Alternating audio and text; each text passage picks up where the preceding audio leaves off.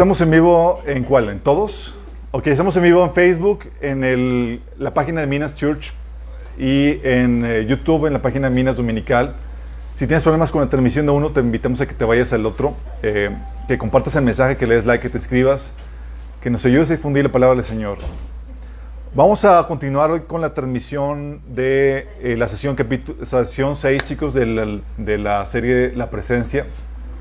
Ha estado muy interesante ver todo lo que el Señor nos está enseñando acerca de cómo atraer y manejar la presencia de Dios. Muchos ya me han platicado que han estado viendo frutos en sus vidas, de cómo, de no sentir la presencia de Dios, ya han sabido cómo atraerla, ¿sí? cómo sumergirse, cómo llenarse de ella. Eh, hemos visto eh, cómo traer la presencia de Dios sobre la vida de una persona, sobre un lugar, cómo distinguirla de, de un sentimentalismo y aún de la unción. ¿sí? Y vimos también qué onda con honrar la presencia de Dios. Honrar la presencia de Dios. Vimos que la presencia de Dios, cuando llega a un lugar, llega a establecer su orden. Y Dios quiere establecer su orden en un lugar para hacer de ese lugar su presencia permanente.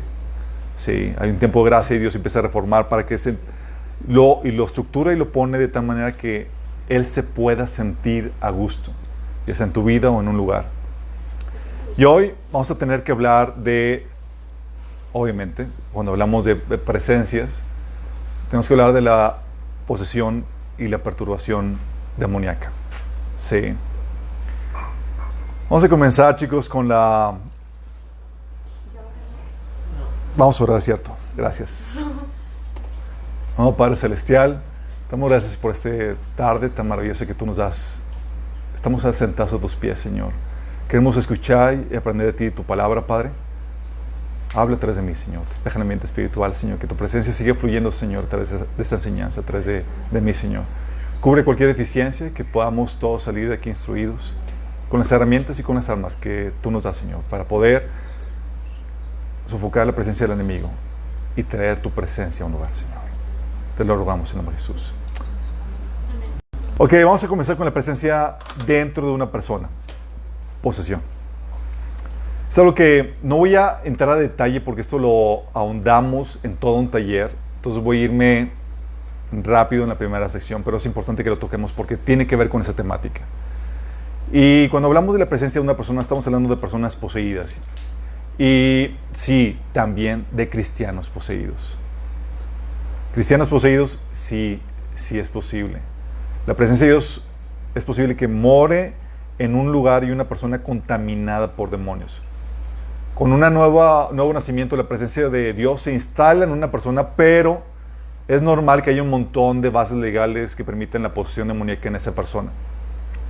La presencia de Dios, sin embargo, va a dirigir una campaña de conquista para quitar las presencias demoníacas.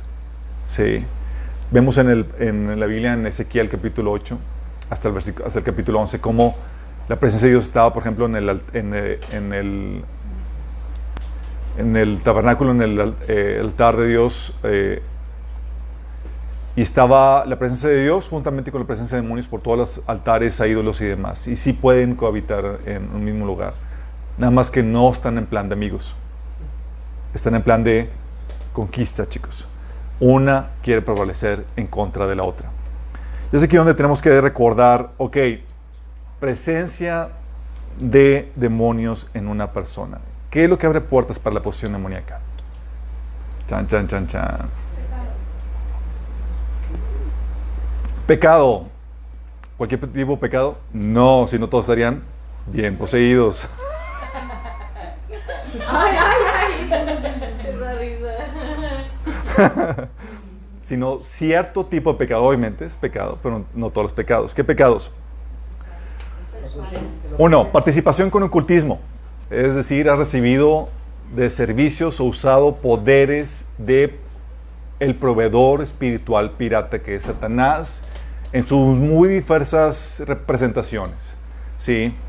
Participación con brujería, adivinación, dejar la mente en blanco, idolatría, invocar espíritus de muertos u otros espíritus, pactos, dedicaciones, meditación trascendental, etcétera, etcétera, etcétera. Hay gente que dice, no, es que me hicieron, me practicaron Reiki, Reiki, pero yo no, yo no creo en eso. O yo leo las, los horóscopos, pero realmente yo no creo. Sí. O yo jugué la Ouija, pero ni, ni se movió.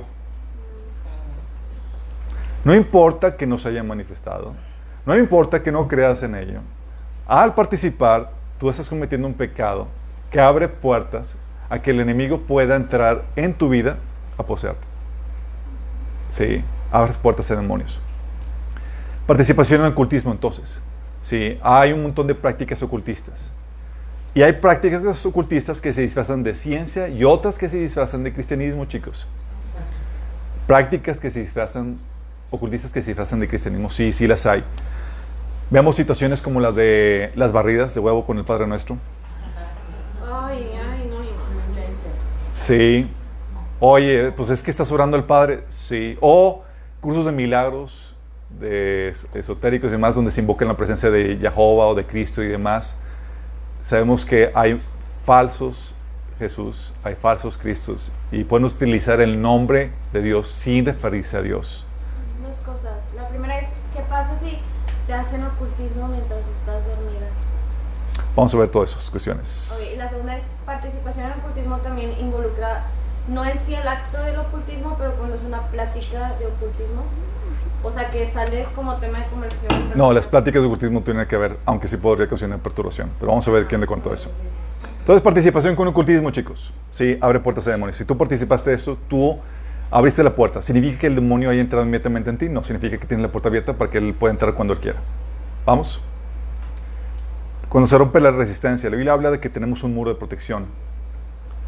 Eh, y Eclesiastés 10, 8 dice que el que, que el, eh, que el que cava la fosa, dice, el que abre la brecha en el muro, la serpiente le muere. Ese muro de protección, cuando tú abres la brecha, hace que el enemigo, la serpiente, te, te, te muerda.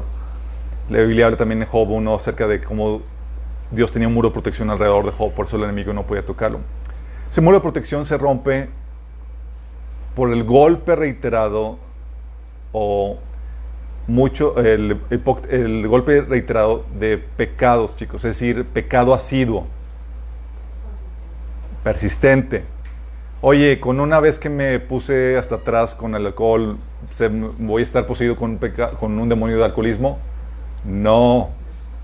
Pero si lo, lo reiteras una y otra vez, el pecado asiduo puede abrir puertas a los demonios. ¿Cuántas veces tienes que practicar para que se abran puertas? Ocho. Ah, no, no, bien.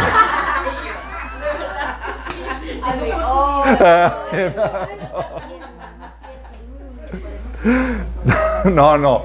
No sabemos, pero por eso no te puedes dar el lujo de estar, estar practicando continuamente un pecado sin arrepentirte. Estamos hablando de pecados asidos sin arrepentimiento. ¿Sí? Si te arrepientes, se, se recuenta, se vuelve conteo. Sí, si llega a cero, se vuelve de conteo. Sí. Pero el pecado asiduo, oye, abre puertas a demonios de alcoholismo, drogadicción, ira, lascivia, etc. E incluso actitudes reiteradas. ¿sí? Actitudes como, oye, queja, etcétera, pueden llegar demonios de amargura a por, la, por el pecado reiterado. O por eh, actitudes de, reiteradas de falta de perdón, puede entrar un demonio de amargura, de falta de perdón, de resentimiento. E incluso pueden, la brecha de protección se puede abrir por impactos muy fuertes. Ha habido casos de niños que por ser expuestos a películas de terror muy fuertes, el, el impacto fue muy fuerte y terminaron poseídos por demonios de temor. ¿sí? Entonces, es cuando se abre esa brecha. La otra forma en que se abren puertas a demonios en una persona es por la herencia, chicos. Ah, no, es por relaciones sexuales, perdón. Relaciones sexuales. Él le dice que cuando te unes en una relación sexual con una persona, no estás casado, pero sí te unes y formas una sola carne. Al hacerte una sola carne con la persona, le das de hecho para que los demonios de la otra persona puedan entrar a ti. Oye, pues no tenía demonios. Gloria a Dios. Pero abres puertas. Si la persona está contaminada con demonios, abres puertas para que esa persona, los demonios de esa persona puedan o tengan el derecho, puedan entrar en ti. Dentro del matrimonio habíamos platicado en el taller que hay una promesa y una salvaguarda si estás casado con, un hermano o con una persona no cristiana. No cristiana, siempre y cuando no esté en fornicación o adulterio. ¿sí? Eh, la Biblia habla de eso en 1 Corintios 7, del 14 al, versículo 14 y versículo 5. Entonces, relaciones sexuales. Herencia, chicos. Oigan, en esas relaciones sexuales, en, en cuestiones de deliberación que nos ha tocado hacer, entre más específica sea la confesión, sí, genial. Pero muchos han perdido la cuenta de con cuántas personas se han metido. Sí. Que noten, que hagan un Hoy me metí con tanto. Sí, es un requisito diario.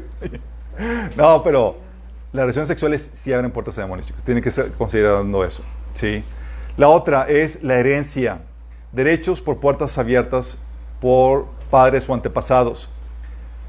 Que algunas una vez me preguntó un hermano, dice, oye, entonces las escrituras enseñan que se le puede dar la base a un espíritu, se le puede dar base legal a un espíritu sobre la vida de la descendencia, sobre tu descendencia. Sí, la Biblia enseña eso. Le puedes dar base legal sobre tu descendencia a un espíritu, sea Dios o los demonios. La Biblia enseña cómo Abraham le dio base legal a Dios sobre su descendencia. Y la marcó. ¿Sí? Y también menciona cómo sucede al revés, chicos. Dice la Biblia que Dios visita el pecado de los padres sobre los hijos hasta, hasta la tercera y cuarta generación, de los que lo aborrecen. Entonces, ¿le puede otorgar el derecho a un espíritu, Dios o los demonios, para que operen sobre la vida de los descendientes? Sí. ¿Puede un ente espiritual reclamar algún derecho sobre ti, sobre tus hijos o nietos, o por maldiciones o derechos concedidos por tus antepasados? Sí. Vóytelas. Es ahí donde toca hacer tu trabajo de investigación sobre qué pecados hubo. Porque si hubo- se metieron, estuvieran metidos con, con brujería y demás, suele, suele suceder que, oye, eh, muere la persona, bruja y demás, y los espíritus de esa persona van y buscan a la persona más propicia y poseen a esa persona. Personas ahí se heredan demonios de homosexualismo, de- demonios de adulterio, fornicación o lascivia, etcétera, etcétera. Incluso enfermedades y maldiciones, chicos. Entonces, la herencia.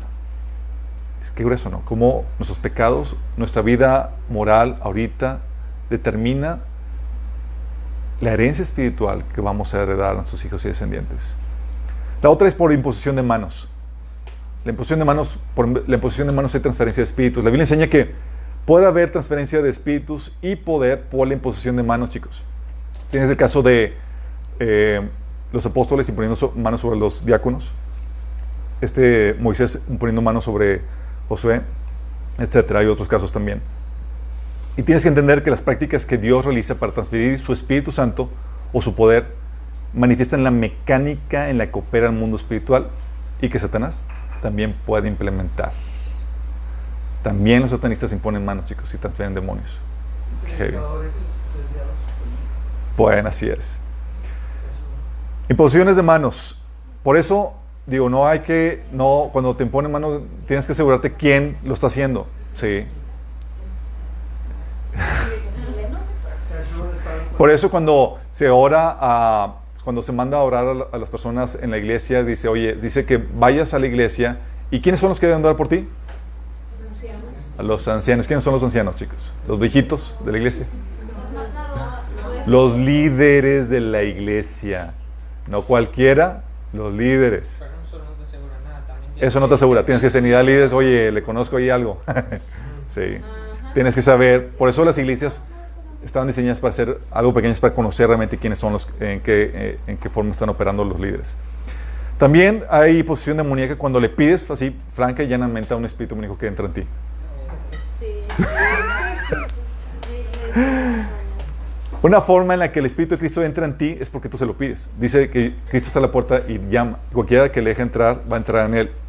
Esa mecánica espiritual opera para Cristo, el Espíritu de Cristo, y también para Satanás. Ha habido casos de personas poseídas porque vieron una manifestación de un demonio y le dicen, dime que entra en ti. Y el tipo, ah, pues entra en mí. Ah, pues, eh. Mucha gente no sabe de. Sí. Mucha gente no sabe nada, y mucho menos cristianos. Entonces, Eso es lo que o sea, porque conozco muchas personas y yo me incluyo que es así, así. Sí. Y a veces los espíritus que permites que entren son simplemente personajes incluso de películas que se te aparecen. Personajes o de caricaturas y demás. Ay, no. Personajes. Sí. Disfrazados. Caricaturas. Criaturas, incluso juegos de mesa y demás de esos de Dragon's Den que se Ah, parecen. Así es. Otra forma, dejar la mente en blanco. que es ceder voluntariamente tu conciencia o tu dominio. La Biblia menciona que de- Dios nos ha dado un espíritu de cobardía, sino poder, amor y dominio propio. El Señor te dio dom- dominio. Y al vaciar tu mente, abandonar voluntariamente el control de tu ser, lo que haces es que cedes el control a otro espíritu. Es decir, abre las puertas a demonios. Personas que practican meditación trascendental, que dejan la mente en blanco, abren puertas a demonios. Personas que caen en hipnotismo, donde ceden su voluntad, su conciencia, otras personas pueden estar contaminadas también por demonios. También por objetos de contacto en tu cuerpo. Objetos poseídos, objetos poseídos, es decir, objetos con demonios que son puestos dentro de las personas, se sabe que pueden ocasionar la posesión demoníaca de esta persona. Eso lo practican los satanistas, ponen eh, cosas dentro del, del- cuerpo de la persona para que un espíritu esté dentro de ellos y los pueden monitorear o rastrear. E incluso las personas que son abducidas típicamente les ponen una cosita para rastrearlos y que eh, con presencia demoníaca. Ah, oye, tienes tatuajes satánicos con pentagrama, la Santa Muerte, los santos y demás. Tu tatuaje es sujeto de contacto. De hecho, la Biblia menciona en Levítico 19, 28 que no te hagas tatuajes en honor a los muertos porque son objetos de contacto. Levítico 19, 28. Ahí está. Sí. Oye, entonces mi tatuaje. Hay las mecánicas o formas de quitártelo. ¿Sale? Todos son ocho formas en las que tú puedes abrir puertas a posesión demoníaca. Sí. Estamos hablando de la presencia de Dios. Estamos hablando de la presencia de demonios. Y dices, oye, ¿cómo es que tengo presencia demoníaca dentro de mí? Ahí tiene la respuesta. ¿Cómo se manifiesta la presencia demoníaca? La más sencilla, más obvia, es como los ejemplos que menciona en la Biblia donde eh, toman control de tu cuerpo. Tú no eres lo que estás controlando y de repente la persona está completamente controlada en voz, audio y demás por el espíritu demoníaco. Eh, y lo pueden hacer total o de forma parcial. Personas que tienen, que practican la escritura automática, el espíritu toma control de su mano y empiezan a escribir. Están conscientes de más, pero nada más tomar control de la mano. ¿sí? Ah, mediums, oye, llega el espíritu, lo posee y está el espíritu tomando control de la persona y usando su habla, su conciencia para transmitir un mensaje. Incluso artistas ellos reconocen como Beyoncé que entra una que pierden conciencia cuando entran al escenario porque otro ente entra sobre ellos para hacer todo el show. Ah, chis, nos hacen trampa. Y es declaración misma de Beyoncé. Y de hecho tiene el nombre, y dijo el nombre, tiene el nombre de, no lo voy a decir porque luego, yo quiero ese demonio. No. De hecho tiene dos, tiene varios. Así. Van a tener un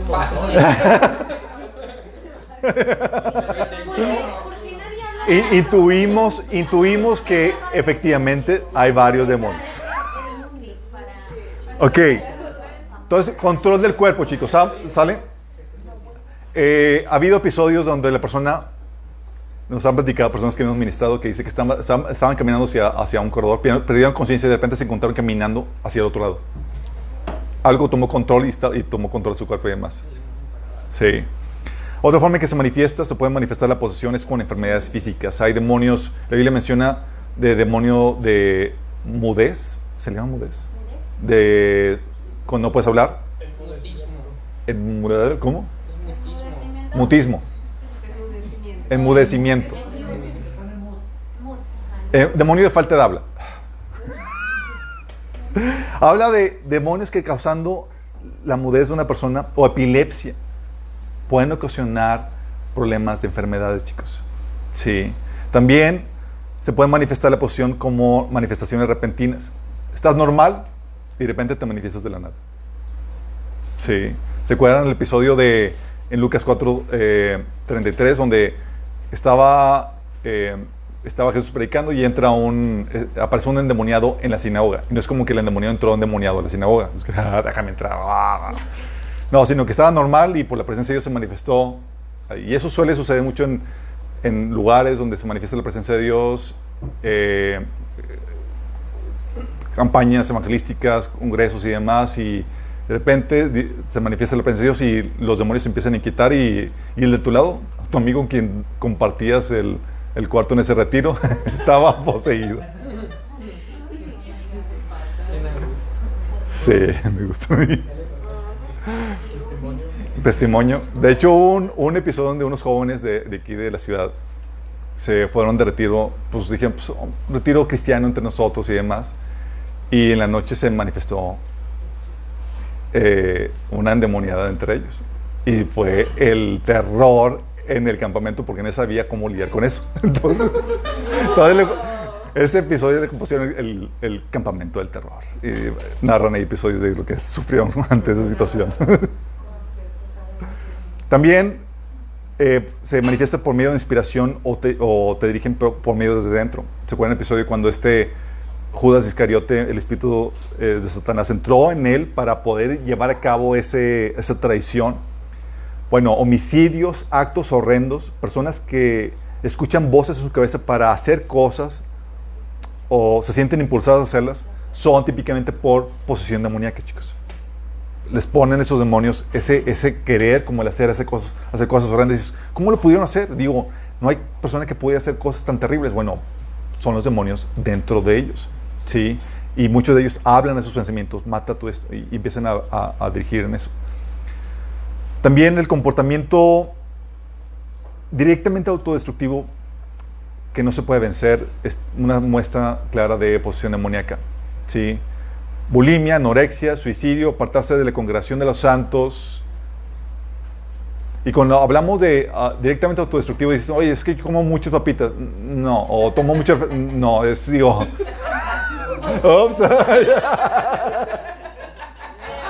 Tranquila. No, pueden estar tranquilo, sí, sí. Sí. Pero, pero cuando una persona llega a ocasionar o llegar a, a- a dañarse, o ese comportamiento autodestructivo, cuando lo llegan a ejecutar, típicamente es porque había posesión demoníaca. Sí, bulimia, anorexia y demás, que no se puede vencer, es típico síntoma de una posesión. También habilidades extraordinarias, chicos. Oye, de repente que la el niño tenía una fuerza sobrenatural y, ah, y tumbó a los dos policías y cosas por el estilo que suceden. Entonces, un niño no tiene tal fuerza, chicos, es un demonio operando a través de él. La Biblia menciona de, por ejemplo, el endemoniado del Gadareno rompía cadenas, chicos. ¿Sabes ¿Cuántos de aquí han roto cadenas? Para ministrarlos al final.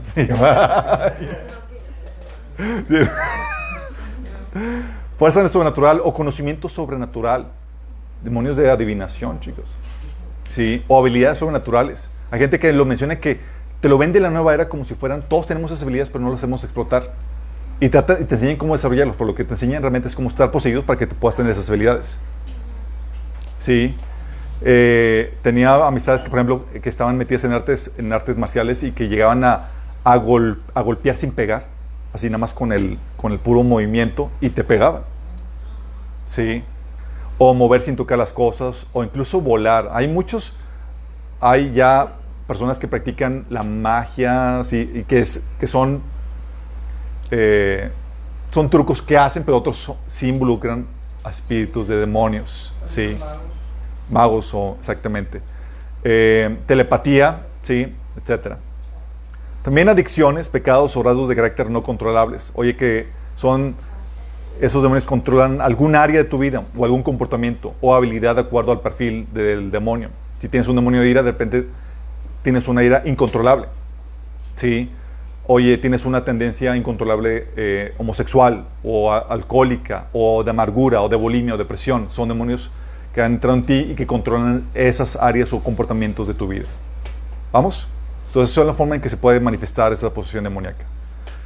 La pregunta, obviamente, clave en esto es, ¿y cómo quitamos esas horrorosas presencias?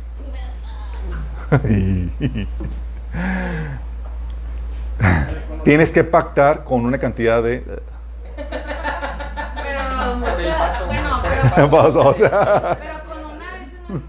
Con una buena ofrenda te digo. O sea, Vamos a ver qué onda con eso. Ok, primero lo que tienes que entender es esto. ¿Cómo te liberas de estas presencias? Primero tienes que nacer de nuevo, necesitas pertenecer a Dios, necesitas hacer que Dios venga a morar dentro de ti. Antes de nacer de nuevo, la Biblia te enseña que perteneces al enemigo y eres su esclavo. Y como el enemigo es tu dueño y es tu señor, o tú eres su esclavo, tú no te puedes decir, ah, el día de hoy me voy a emancipar. Sí, no, ahí- Hoy me voy a liberar. No tienes el poder ni la autoridad para hacerlo. La única forma de obtener tu libertad es en Cristo. Y Jesús dice en Juan 8:36 que todo aquel que dijo los liberare será verdaderamente libre. Si en Cristo no tienes autoridad sobre el enemigo y si te liberan, tu postrer estado es peor por tener un corazón no arrepentido ni el poder del Espíritu para poder prevalecer en contra del pecado. Dice la Biblia que si no tienes el Espíritu de Dios, no puedes agradar a Dios ni puedes someterte a Dios.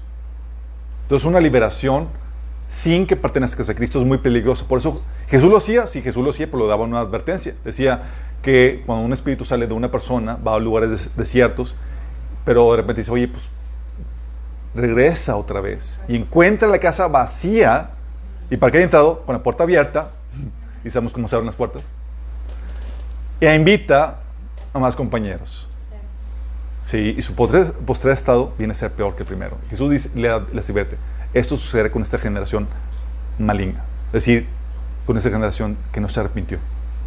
Sí, ¿Cuántos son? son cuatro. De muchos más. Son tres de este. Ah, el otro, entonces tienes que nacer de nuevo. ¿Cómo naces de nuevo? Tienes que tener un genuino arrepentimiento de todos tus pecados, de seguir tus propios caminos, de ignorar la voluntad de Dios, para ahora decidir, querer hacer la voluntad de Dios, someterte a su voluntad. Si no hay eso, no hay nacimiento nuevo. Tienes que tener ese arrepentimiento, tienes que tener la fe en que Jesús es Dios encarnado, que murió por ti en la cruz para pagar el precio de tus pecados y que resucitó. Sin ese arrepentimiento ni esa fe, no hay ese nacimiento nuevo. Y tienes que pedirle a Jesús, tienes, dice la Biblia, que invocar el nombre de Jesús. Es decir, pedirle que te salve. Sí, para nacer nuevo. Entonces tienes que, que nacer de nuevo. Y lo que para, para liberarte ya específicamente de la posición que hayas detectado, tienes que pedir perdón específico. El perdón es para quitar la base legal que le dio derecho a Satanás a entrar en ti en primer lugar. ¿Cómo le dio el derecho legal a Satanás? Con el pecado que practicaste. Y déjame aclararte que la Biblia menciona que hay un pe- perdón general. 1 Corintios 6, 12, 11 habla acerca de eso.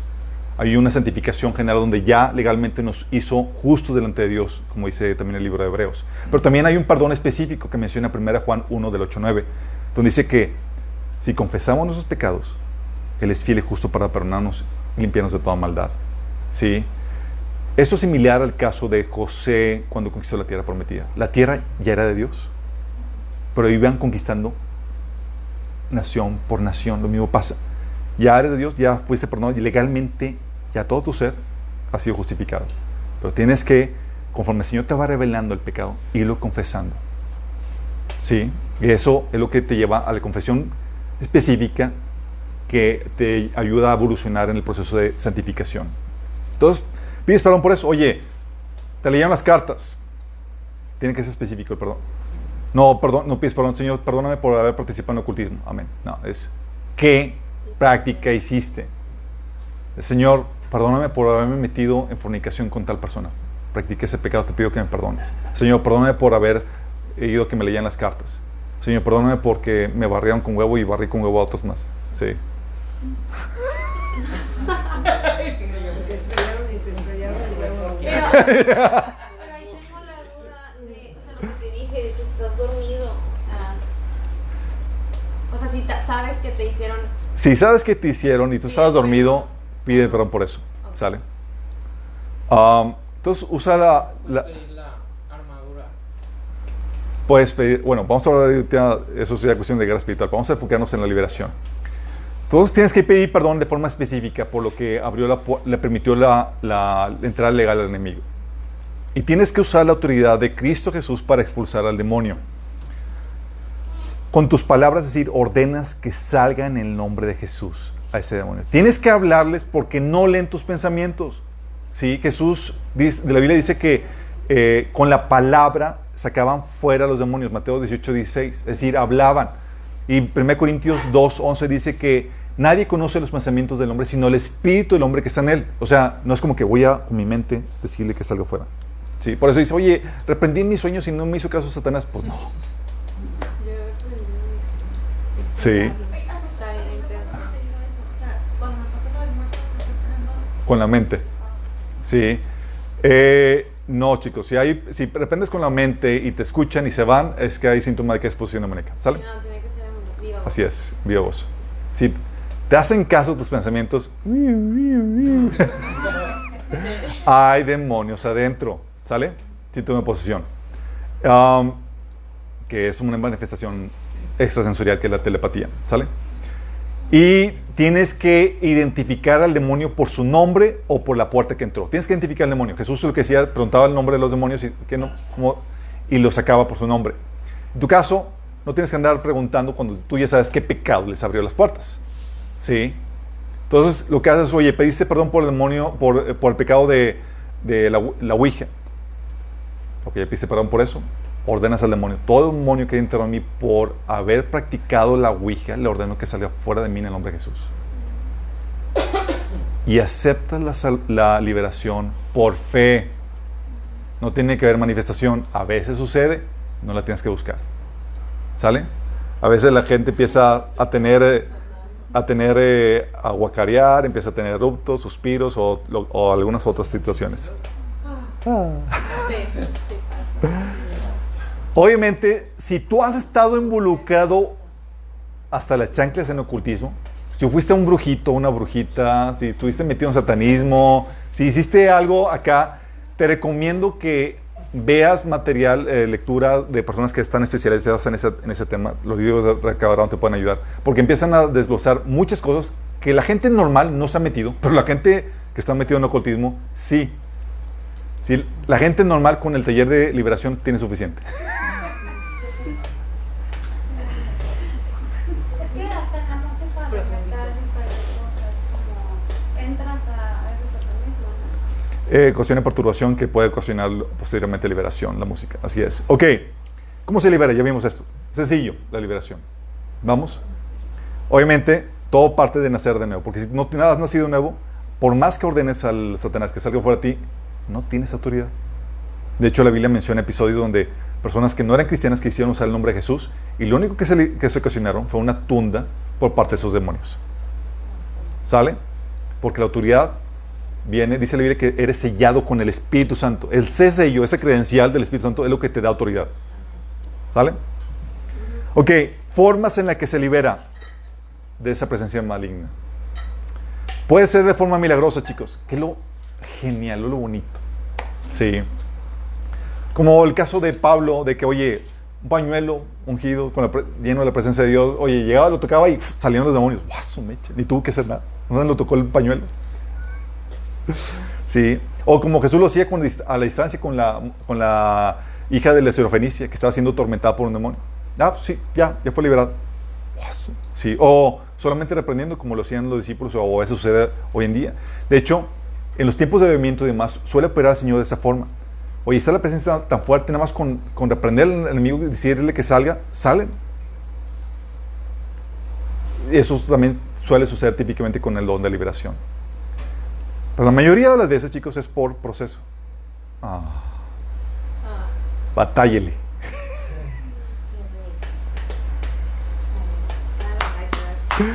¿A qué me refiero con proceso? Es decir, donde Dios te va, te va enseñando cada puerta que abriste, cada demonio que dejaste entrar, y te va guiando que vayas cerrando cada puerta, y te lo va enseñando, Señor, paulatinamente. Mucha gente ha abierto puertas que ni siquiera sa- sabe qué onda. Y el Señor permite que venga una lucha intensa. Y conforme avanza tu proceso de santificación, el Señor va revelando las cosas que tú, las, que tú permitiste en tu vida, puertas que tú abriste. Y conforme va revelando, se va cerrando la puerta. Un proceso. Donde se revelan las puertas, los pecados que tú permitiste en tu vida, que permitieron puertas a demonios, donde tienes que confesar esos pecados, donde tienes que ordenar esos demonios por esos pecados que entraron, que salgan fuera de ti. Proceso. Y Dios va revelando. Porque muchas veces ni siquiera te das cuenta qué fue lo que ocasionó. Pero allí donde tienes que confiar en la guianza del Espíritu Santo, porque tu proceso de santificación no depende de ti ni de tus habilidades, depende del Espíritu Santo que va guiando eso. Este proceso es más latoso, chicos, pero es el mejor. Sorry. ¿Por qué? Porque Dios utiliza, tú lo utiliza este proceso como un entrenamiento para fortalecerte. Pues una liberación milagrosa puede dejarte sin el músculo espiritual desarrollado para contrarrestar el ataque del enemigo una vez que el enemigo salió. Pero cuando estás batallando, vas desarrollando hábitos, vas desarrollando carácter, vas desarrollando un montón de cosas que ya para cuando se, se liberó el enemigo y estás bien choncho espiritualmente. Dios utilizó eso para forjarte, desarrollar hábitos, carácter, enseñarte cosas que de otra forma no hubieras aprendido si hubiera sido una liberación milagrosa. ¿Alguien le ha tocado eso, chicos? sí, levanta la mano los ex endemoniados.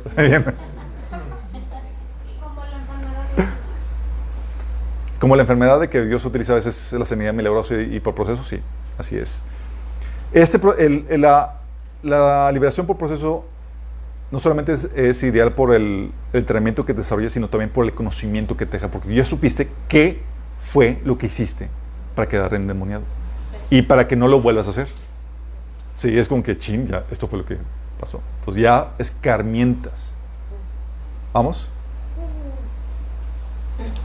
Dios utiliza de, otro- de muchas otras formas más al enemigo. Personas que tenían problemáticas de, de enojo, de ira, etcétera, era la persistencia que Dios está desarrollando, la humildad ante cada que les enseñaba de que, hey, sí, al darse cuenta que, que no podían ellos con su propio poder y que necesitaban una solución y buscar al Señor en esas cuestiones. O sea, Dios le saca provecho al enemigo. Quiero que entiendas eso. Por eso tienes, tienes que confiar en el proceso de Dios en tu vida. ¿Vamos? Ok. Eso te libera de esas presencias malignas. Aquí vimos ya como tres sesiones del taller de liberación, chicos. Pero bueno, no nos quedamos con eso. Hemos visto que lo que atrae la presencia de Dios es la actitud, ¿se acuerdan? La actitud acompañada de una acción, chicos. Y aquí quiero mencionarles las acciones que puedes realizar para activar la presencia de Dios en tu vida. Vamos. Ya vimos durante las primeras sesiones que tú puedes hacer estas acciones sin la actitud correcta y de nada sirve. Pero puedes tener la actitud sin la acción y tampoco. Tienes que tener la acción. Ok, ¿cómo activa la, la presencia de Dios en ti? Uno, buscándola en oración y en su palabra.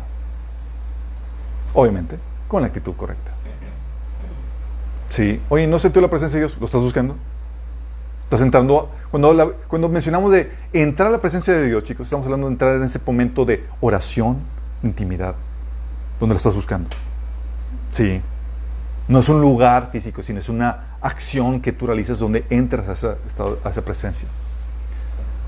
Obviamente, puestos a cuentas, donde tú quitas cualquier estorbo de la presencia de Dios pidiendo perdón y perdonando, porque si tú no perdonas, la negociación de Dios es sencilla. Tú no perdonas, yo no te perdono. Y tú tienes más que perder, por- porque tú te quedas sin la presencia. Sí. También acciones que tienen la presencia de Dios en, en ti es en tiempos de adoración y gratitud. Obviamente. Tiempos de adoración, te metes alabanza y demás, pero con la actitud correcta. Si estás pajareando y demás, y estás ahí, la lengua, nada más está la boca hablando sola, no funciona. Si no estás concentrado en lo que estás diciendo y con tu actitud, de- con tu corazón en, en lo que estás diciendo, no funciona. ¿sí? Pero los tiempos de alabanza, de de gratitud, con la actitud correcta, hacen que la presencia de Dios explote en tu vida. Viviendo en obediencia, chicos. Obviamente, con la actitud correcta. Puede ser un fariseo que quiera vivir en obediencia para presumir a los demás, no atraerse la presencia más que de las moscas. También fluyendo con los frutos del Espíritu. Con el fruto del Espíritu, la Biblia te enseña que haces sentir a gusto al Espíritu Santo.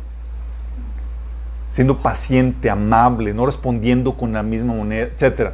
Tú haces que la presencia de Dios permanezca en ti. Renovando tu mente con el conocimiento de Dios. La Biblia dice que Dios mantiene en perfecta paz a los que aquellos cuyos pensamientos en él perseveran. Y la Biblia menciona también, como habíamos platicado, que, tú, que la plenitud de la presencia de Dios depende de que conozcas a Dios y su amor. O sea, el conocimiento, el renovar tu... Muchas veces piensas que Dios no tomó en tal situación y viene a renovar tu mente por medio de la palabra, por medio del consuelo y llega a experimentar el amor de Dios en esa, en esa situación. Siete. Y administrando tus pensamientos.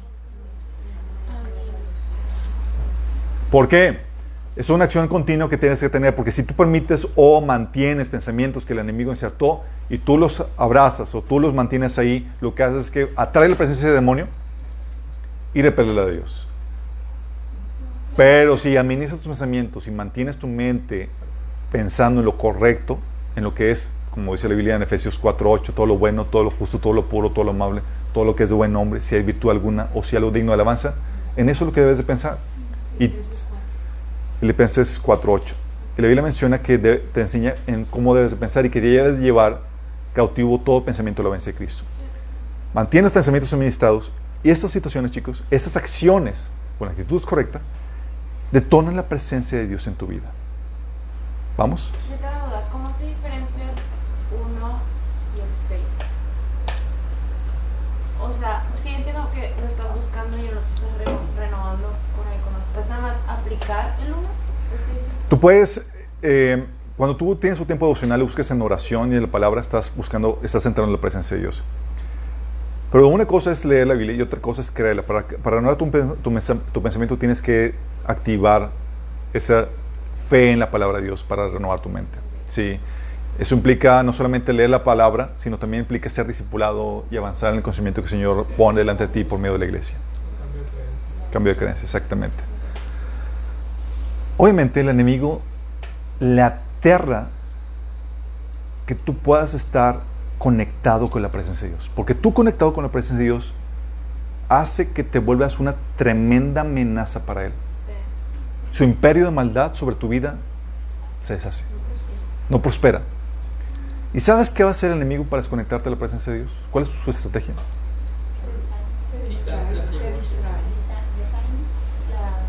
Típicamente hacerte sentir indigno. Sí.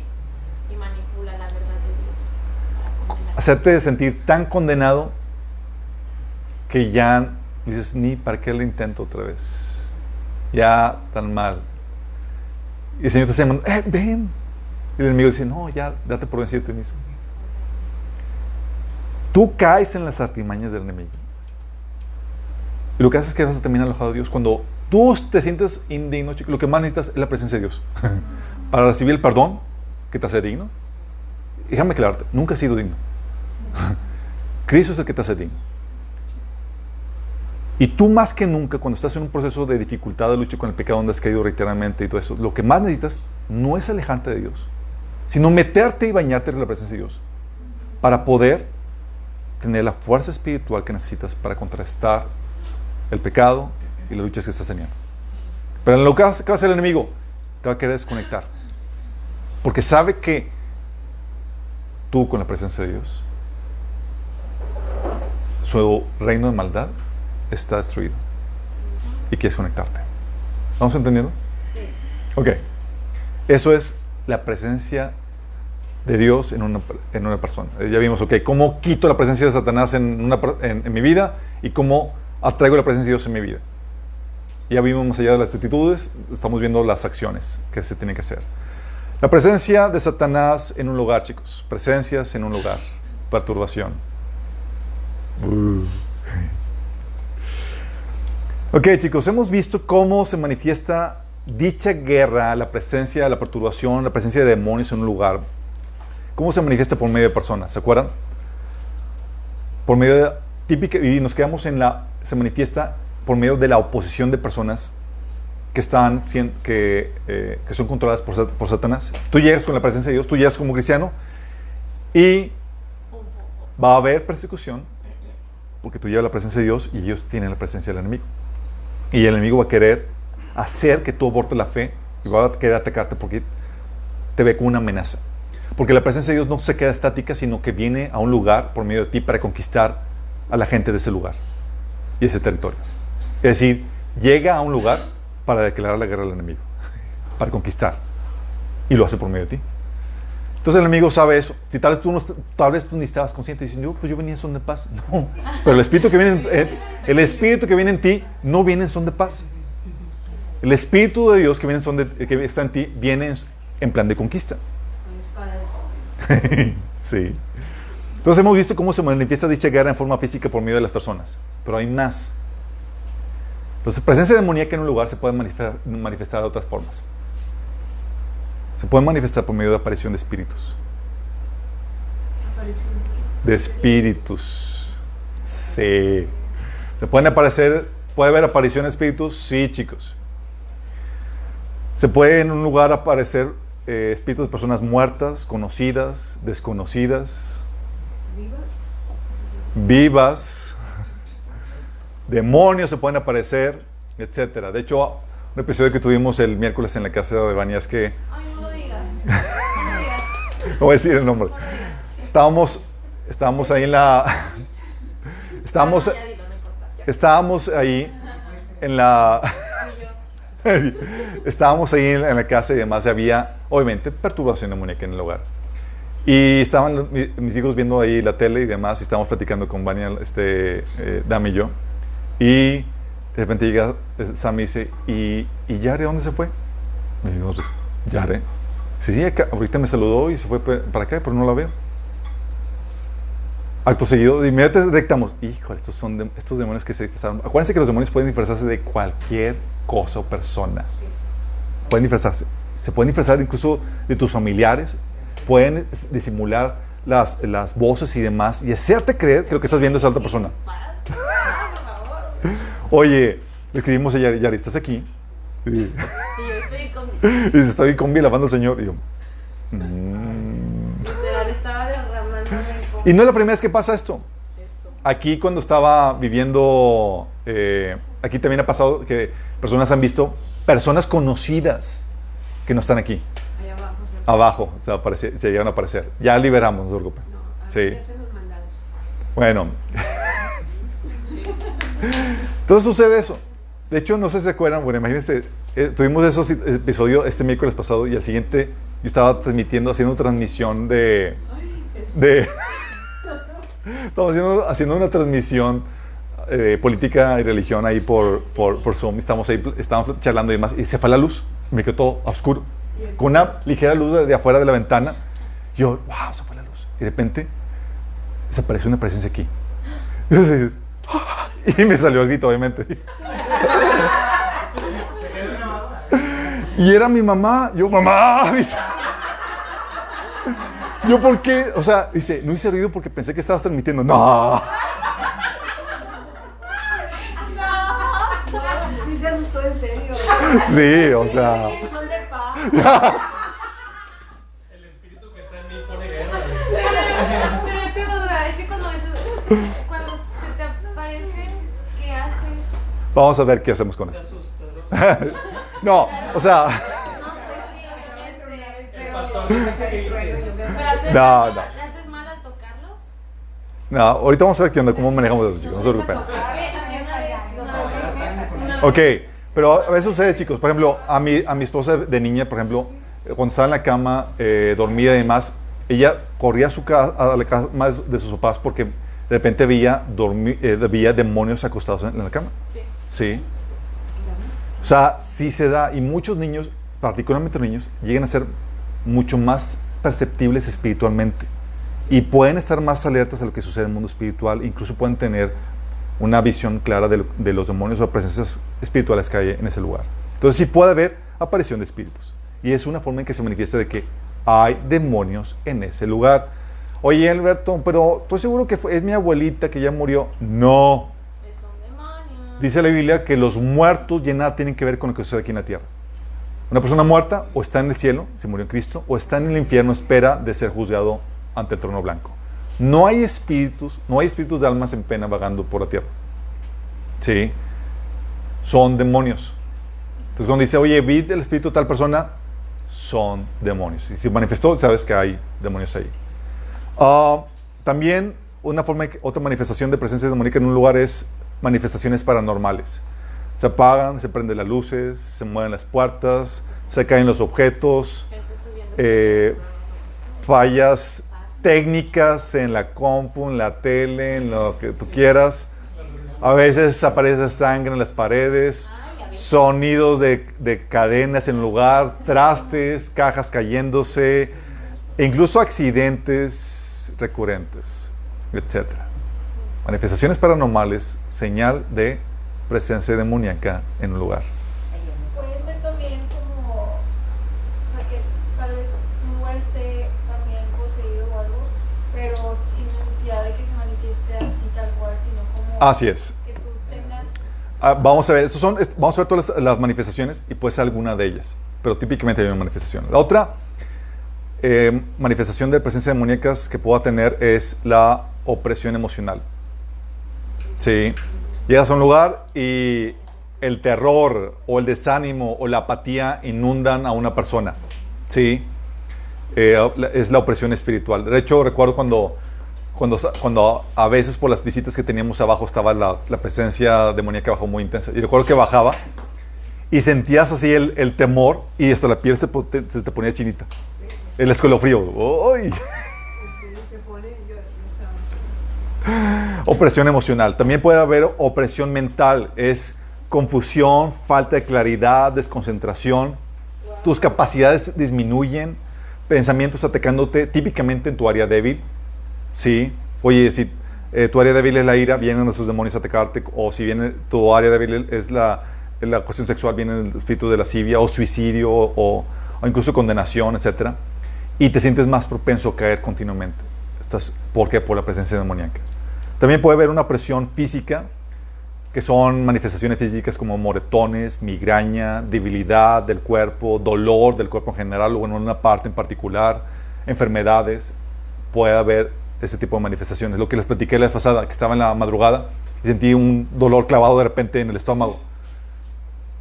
Y pues sabemos que puede haber, como gente cristiana que somos conocedora de la Biblia, sabemos que puede haber enfermedades o dolores que son producto de causas naturales. Hoy me atasqué unos cuantos tacos de más y pues hay una acción, hay una consecuencia. Entonces esa vez puse mi mano, reprendí al enemigo y se me fue el dolor. Dolor de cabeza. eh, sí hay ese tipo de manifestaciones que es opresión física. También hay opresión espiritual donde te no sientes la presencia de Dios, estás desconectado, te sientes incluso amedrantado, deprimido, sin fe, como sucedió con Elías, quien después de estar en la presencia de Dios y decía, eh, en cuya presencia de Dios estoy, y empezaba a profetizar además, cuando lo amenazó esta ¿Saben? Jezabel, la presencia demoníaca vino tan fuerte sobre su vida que no dej- dejó de sentir la presencia de Dios. Es otra manifestación de la opresión. ¿Sí? Y tan fuerte que, ¿se acuerdan quién, le, quién se le apareció a Elías para hacerle la torta? ¿Dos veces? Jesús mismo, la presencia de Dios ahí, pero él no la sentía por lo fuerte de la perturbación espiritual, de la opresión espiritual. Vamos, son manifestaciones de presencia demoníaca en un lugar, chicos, son todas. Dale, échale, échale. No, ya para que no se mí, mejor. Ya, ahorita lo ves, chicos. Exacto.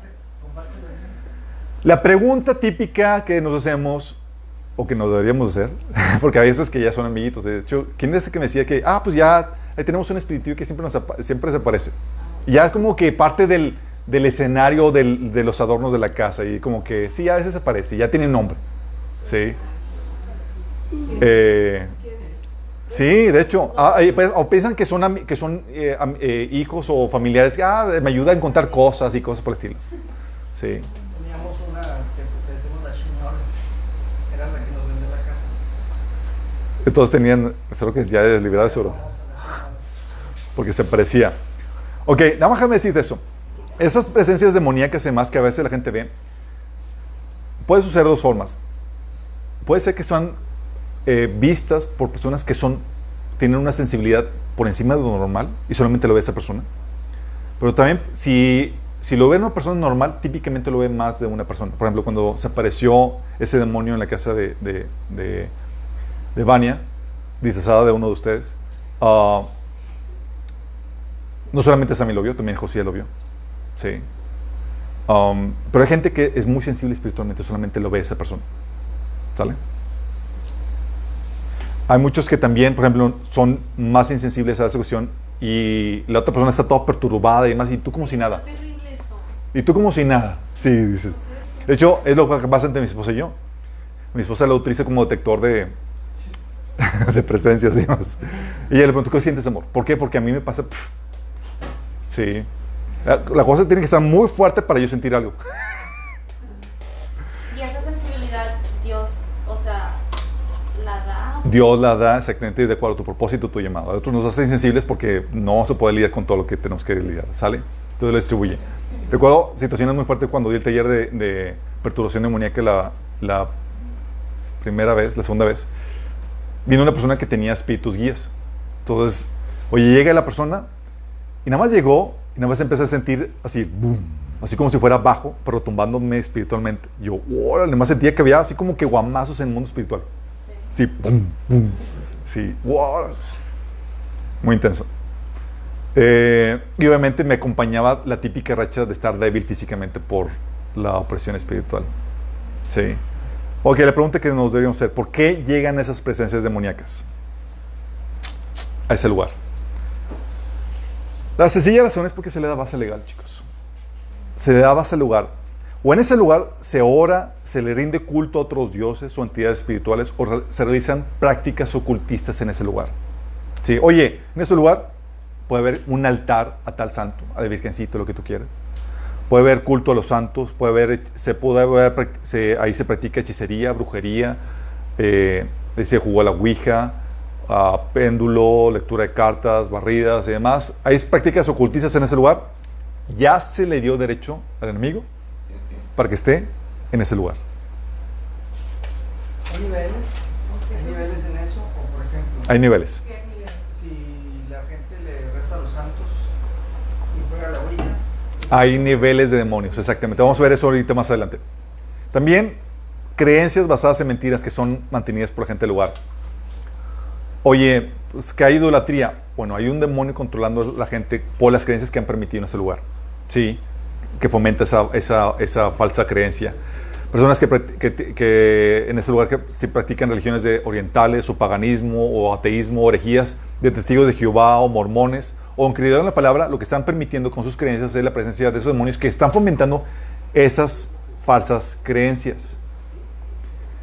Y déjame aclararte esto. Aún desviaciones en iglesias cristianas, es decir, creencias por cristianos no basadas en la verdad, permiten la operación demoníaca aún en esos cristianos, en ese lugar. Déjame aclararte esto. ¿Cómo puede ser posible? Sí, sí puede ser posible. Acuérdate que la presencia de Dios puede interactuar con la presencia de demonios. Cuando, se habla la verdad, se manifiesta la verdad, Dios está fluyendo a través de ti. Pero uh, hoy una mentira, una falsa enseñanza, y Satanás opera en las mismas personas en las cuales está operando el Espíritu Santo, opera también Satanás. Por eso tienes a personas que, oye, sí, te invitan a que aceptes al Señor, que te arrepientas y demás, luego prediquen por un lado el Evangelio de la Prosperidad y el enemigo operando y fluyendo por medio de esa falsa enseñanza. O, por ejemplo, eh, y es algo que me tocó a mí lidiar, es eh, personas convirtiéndose en la alabanza y oración, eh, sintiendo la presencia de Dios y demás, pero de repente cuando operaban bajo el paradigma de la cobertura espiritual, demonios operando para el control, la manipulación y autoritarismo religioso. Demonios operando detrás de eso, de esa falsa enseñanza. Sí, lo mismo cristianismos del ala liberal que permiten otro tipo de, aberraciones. Entonces, falsas creencias. También, eh, si en ese lugar se vive en desobediencia, sin ninguna consideración a las ordenanzas de Dios, oye, en ese lugar se practica el pecado de inmoralidad sexual, es decir, fornicación, adulterio, homosexualidad, pornografía, o idolatría, o robos, avaricia, borrachería, calumnias, estafas, maldiciones. Todos esos pecados dan base legal a que demonios puedan estar ahí. ¿sí? También las obras de la carne que contaminan las relaciones, pleitos, celos, faltas de perdón, etc. ¿sí? Envidias. Y también personas poseídas o perturbadas. Personas, son siete sesiones, ¿eh? digo, son ocho. Ah, personas poseídas o perturbadas, ¿por qué? Oye, acuérdate que los demonios tienen derecho a estar donde están sus cosas o sus personas. Entonces, oye, llega una persona poseída y los demonios la acompañan. ¿Sí?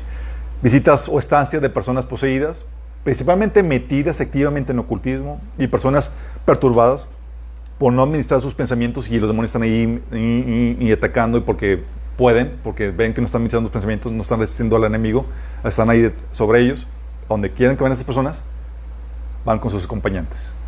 Qué. También por objetos ocultistas o del enemigo, consagrados a él. Aquí incluye estatuas, deidades, rosarios, souvenirs ocultistas. Hoy que compré, ¿cómo se dice? Eh, recuerdos, eh, souvenirs, sí, recuerdos. O, oye, que compré eh, pues una estatua del dios maya y de recuerdo, mira las pirámides. Está muy bonita. Una estatua, sí. Y tú lo que, lo que compraste no fue un souvenir, compraste un objeto de contacto que donde le da al enemigo derecho legal para que pueda estar donde está su objeto. Sí, pero pues no, es, es un objeto de contacto, sí, porque es un objeto utilizado, que fue utilizado y diseñado para el culto a, a ídolos. Eh, obviamente hay imágenes de, por ejemplo, libros de, de, de historias de Jesús que no son imágenes de culto, pero hay imágenes de culto ya claramente establecidas, las cuales tú tienes que deshacerte. ¿Sí? También hay que aclarar aquí, hay objetos normales pero consagrados al enemigo. Se pueden consagrar así como se consagra a, a- Dios, a cualquier objeto, también al enemigo se pueden consagrar. Incluso es lo que se le conoce como, por ejemplo, piedras energizadas, cuarzos y demás. Son piedras normales, pero que una persona que tiene esta capacidad les, les añaden energías. Y cuando cualquier piedra energizada, incluso imanes, que dice que tienen energía natural, los imanes, los que están metidos en eso, saben que por sí solos no funcionan. Tienen que añadirle esa energía, que no es ninguna energía más que demonios. ¿Sí? Y esos piedras energizadas, lo que hace es que son piedras con demonios o imanes con demonios. Donde quiera que van eso, van esos demonios. Em, libros que son así de, no sé, cómo encontrar la felicidad y cosas así, pero Libros de desarrollo personal, nada que no, ver. no, no, pero de que budismo, hinduismo, Libros de otras religiones paganas, sí. Hay personas que compran libros para investigar y refutar y ser de apologética y demás, pero oran, ungen esos libros y piden, Señor, resguardo por eso. Si están en tu poder esos libros que, de ocultismo, de, por ejemplo, Harry Potter y demás, tíralos. No son tuyos. Y si son recuerdo, tú pesa. ¿Qué quieres? ¿Recuerdo o recuer- recuerdo con demonios o...? Pues es que son, es Una de- foto y tíralo. pues es que son las únicas cosas que tengo de mi papá. No. Mira, de recuerdo puedes tener muchas cosas, pero ese es una, un talón de Aquiles que, por el cual el enemigo entra a la vida de las personas porque, por el valor sentimental de cosas poseídas, chicos. Y tienes que tú tomar decisiones al respecto. ¿sí? Alberto, los imanes implican a los, por ejemplo, que fajas eh, para el dolor y que tienen imanes, ¿eso es malo? Si son imanes normales no tiene nada que ver, pero la, problemática en esa industria son típicamente imanes eh, que son energetizados o energizados, que es decir, que son eh, eh, con demonios. Sí. Um, y ya hemos visto en, en Apologetic, digo, en, en- en el taller de liberación que los imanes no siguen prácticamente para nada, es una cuestión más Men- mental. psicológico. Exactamente. Y por último, chicos, ah, no, también un lugar inmundo. Oye, un lugar cuchitril. Eso también atrae demonios, chicos. Sí, suciedad, falta de limpieza, desorden, putrefacción, falta de higiene. Atraes a que no solamente cucarachas y ratas eh, lleguen, también demonios. ¿Sale? Son medio cochinos. Así es. Eh, obviamente hay de niveles a niveles. y la otra que ocasiona la presencia demoníaca, chicos. Y esta es la única razón por la cual se debería de permitir. Porque era espiritual. Es decir, por servir al Señor compartiendo el Evangelio, por predicar la verdad, por liberar a los cautivos, por sonar los quebrantados de corazón, por restaurar vidas matrimonios, por destruir las obras de, las tinieblas, por hacer la obra del Señor, es de esperarse que trate el enemigo a venir a contraatacar. Estamos en guerra espiritual. Nosotros lo que hacemos como cristianos vamos al territorio del enemigo en busca de conquistar. Lo mismo hace el enemigo con nosotros. Estamos en guerra, quiere venir y se le permite de tiempo en tiempo que venga a que seas tentado, a que seas perturbado, a que haya una guerra para que estés siempre en guardia. ¿sí? Satanistas eh, levantan oraciones, también personas normales levantan oraciones en la carne, que lo que hacen es que envían demonios para atacarte. Eh, más aparte, obviamente, la visita periódica de demonios asignados para tentarte que Dios permite. Sí, normal, chicos. Entonces, esto es lo que ocasiona la presencia demoníaca. ¿Vamos? ¿Cómo se libera un lugar? ¿Cómo se libera un lugar? Ok, cuando hablamos de liberar un lugar, estamos hablando de, de la presencia demoníaca continua por causa de alguna base legal que se le ha dado a esos demonios. Presencia demoníaca continua. Hay presencias demoníacas esporádicas, chicos, que llegan a tentarte y demás. ¿Sale? Es normal. Pero estamos hablando de esa presencia demoníaca continua. La presencia esporádica para tentarte o atacarte será algo normal en tu vida cristiana. Por eso siempre tienes que estar alerta porque tu adversario, el diablo, ande como león rugiente alrededor buscando a quien devorar. ¿Sí? Es algo normal. Y se acuerdan cuando tentó Satanás a Jesús, dice que lo dejó hasta la siguiente oportunidad, hasta la siguiente ocasión. ¿Sale? Entonces, como que, oye, ya liberé ya me voy a liberar, eh, liberar para siempre de toda presencia demoníaca. Ni. ¿Sí? Lo que queremos librarnos es de la, de la presencia continua por una base legal que se le haya dado. ¿Sí?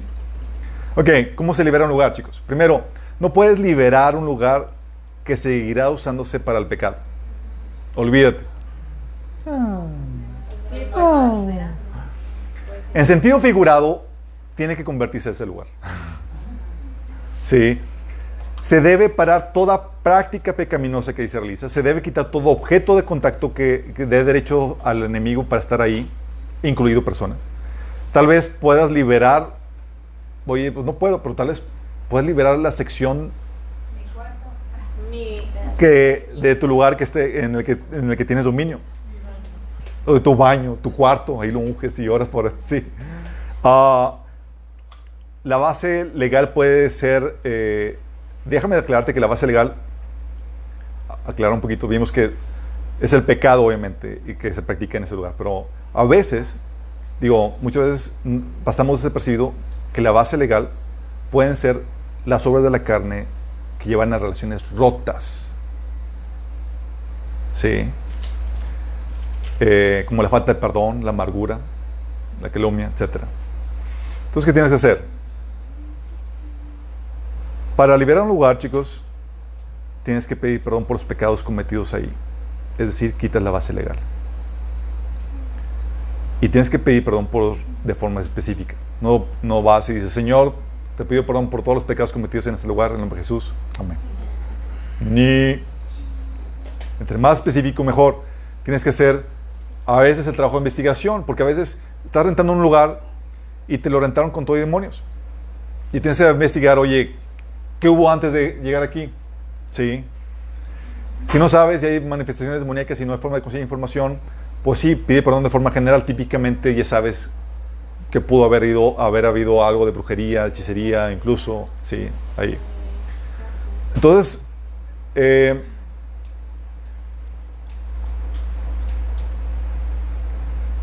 tienes que pedir perdón por eso. Por eso.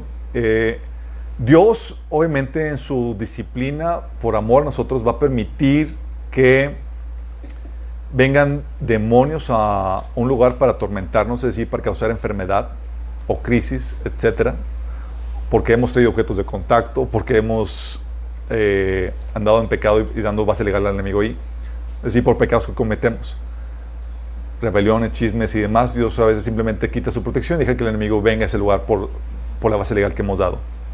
Bueno, pides perdón por los pecados que se hayan cometido ahí. Señor, perdónanos porque aquí hemos practicado el chisme, Señor, perdónanos porque aquí hemos estado eh, deshonrando tu nombre al invocar a otros, di- otros dioses. Señor, perdónanos por toda rebeldía, por todo el pecado moral y sexual. Y empieza a perdonar por los pecados que se hayan cometido en ese lugar. Sí. ¿Qué haces luego? Oras y consagras el lugar. La Biblia te enseña que para consagrar un lugar lo que se hacía en el Antiguo y en el Nuevo Testamento era que se usaba el aceite como símbolo para esa consagración, tanto de personas como de cosas. Oye, querías consagrar a una persona, que hacía? Se derramaba aceite sobre la persona. Pero también se derramaba aceite sobre personas. El templo, en el Antiguo Testamento, por ejemplo, se ungía todas las partes para consagrarlo. Es decir, donde el aceite lo hacía, lo apartaba para que fuera para Dios, para que la presencia de Dios fuera, era sellado con la presencia de Dios. El aceite simboliza la sangre de Cristo y la presencia del Espíritu Santo en, ese lugar. Y se sigue practi- practicando en el Nuevo Testamento. Entonces, ¿qué haces? Te puedes untar aceite, puedes poner manos sobre paredes, puertas y demás, pidiendo, Señor, este lugar es tuyo, cúbrelo con tu sangre, Señor, lo consagramos para ti, para tu uso, para tu presencia, santifique este lugar, Señor. Sí, perdónanos por los pecados cometidos aquí, vas confesando eh, los pecados de ese lugar. ¿Sale? Y luego, ya que oraste consagraste, ahora sí, Limpias todo, sí, limpias todo. Se. Luego limpias ahí, exactamente. Una vez eh, que oras y consagras el lugar, usa la autoridad de Cristo para expulsar los demonios de ese lugar. Y de nueva cuenta, identificas a los demonios que hayan entrado. Sí. Una vez consagrado el lugar, ordenas a los espíritus mundos que hayan entrado ahí por los pecados cometidos que salgan fuera del lugar. Todo espíritu único que haya entrado aquí por pecado de moralidad sexual, por pecados de rebeldía, orde- ordenamos que salga fuera de aquí en el nombre de Jesús. Desafortunadamente, los espíritus de las personas no obedecen a la autoridad de Cristo. Los demonios sí, dice la Biblia que los demonios tiemblan. Pero hay espíritus de personas que hacen viajes astrales y llegan y hacen cosas y demás. Una vez orado y sellado ese lugar con tu sangre, con la sangre de, eh, con aceite y demás, tú pides al Señor, Señor, saca tu espíritu humano que puede estar haciendo algún viaje astral aquí en este lugar. ¿Hay viajes astrales? Sí, sí hay viajes astrales, chicos. Se puede dar. Y algo que debes saber, ahora sí es el último punto. Eh, a veces requiere la liberación periódica, chicos. ¿Por qué? Porque se abre la brecha en esa consagración que tú realizaste por personas poseídas que visitan el lugar. Llegan con sus demonios. Y ya al momento de abrir la puerta y dejarlos entrar, estás dejando que entren ellos con sus acompañantes. Eh, o también se abre la brecha porque, pues obviamente, a veces se practica, se llega por alguna debilidad o alguna falla, se llega a, practicar el pecado ahí, abriéndose la brecha y dando lugar a base legal al enemigo. Entonces, se puede sí orar periódicamente eso. No caigas en exageraciones de orar todos los días y, o sea, tú vas discerniendo que el Señor te guíe en eso. ¿Sale? Y es aquí, eso es para liberar un lugar. ¿Vamos bien, chicos? ¿Cómo lidias con la presencia demoníaca por guerra espiritual? Ok, hay presencia demoníaca que no puedes liberar, chicos, porque es causa normal de la guerra espiritual, como les he explicado. O porque vives en un lugar donde hay personas poseídas o perturbadas y Dios te puso ahí. Y no es como que se quieran dejar liberar y no son, no son creyentes. ¿Qué haces en esos casos? Salte de ese lugar. No, es... ¿Qué haces? Primero, vamos a ver cómo lidiar con eso, chicos. ¿Listos? Son, a ver, Jorge, para que sepas. Son 20 pasos. Ah, no, no, no, son 7. Gracias.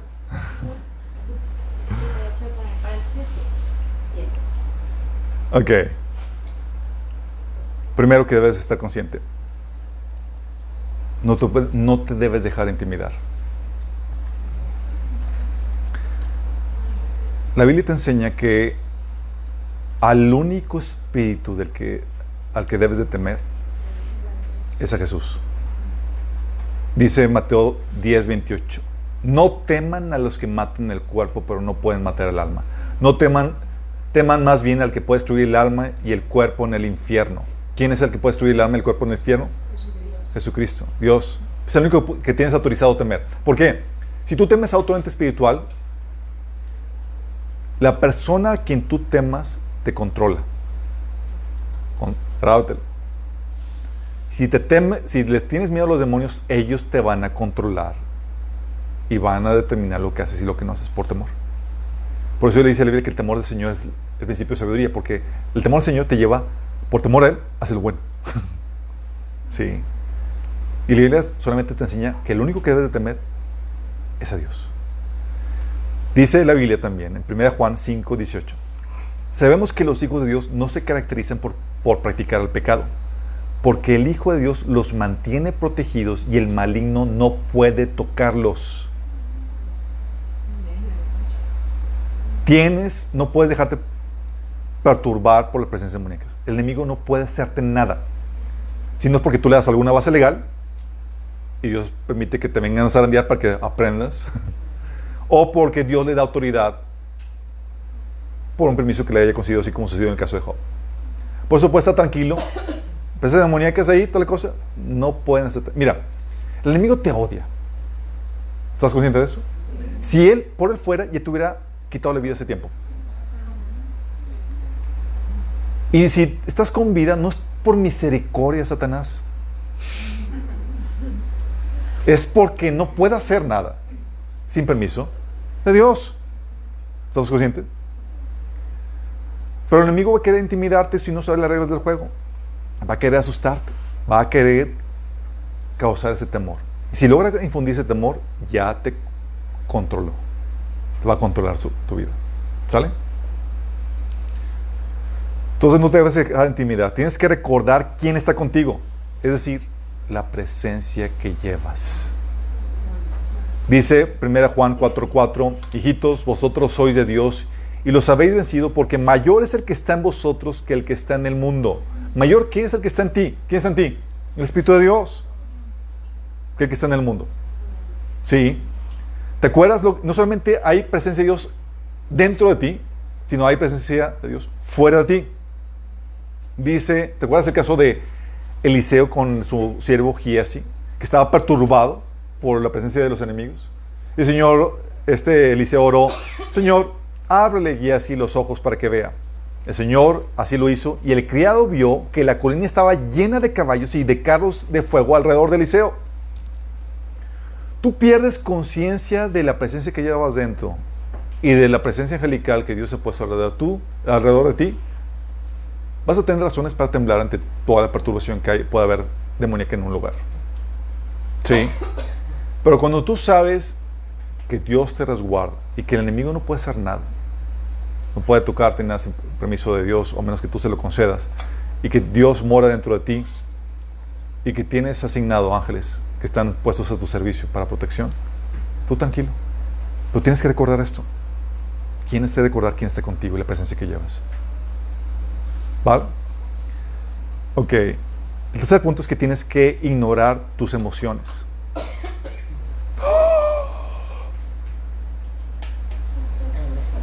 Tienes que actuar tus, ignorar tus emociones y actuar por fe.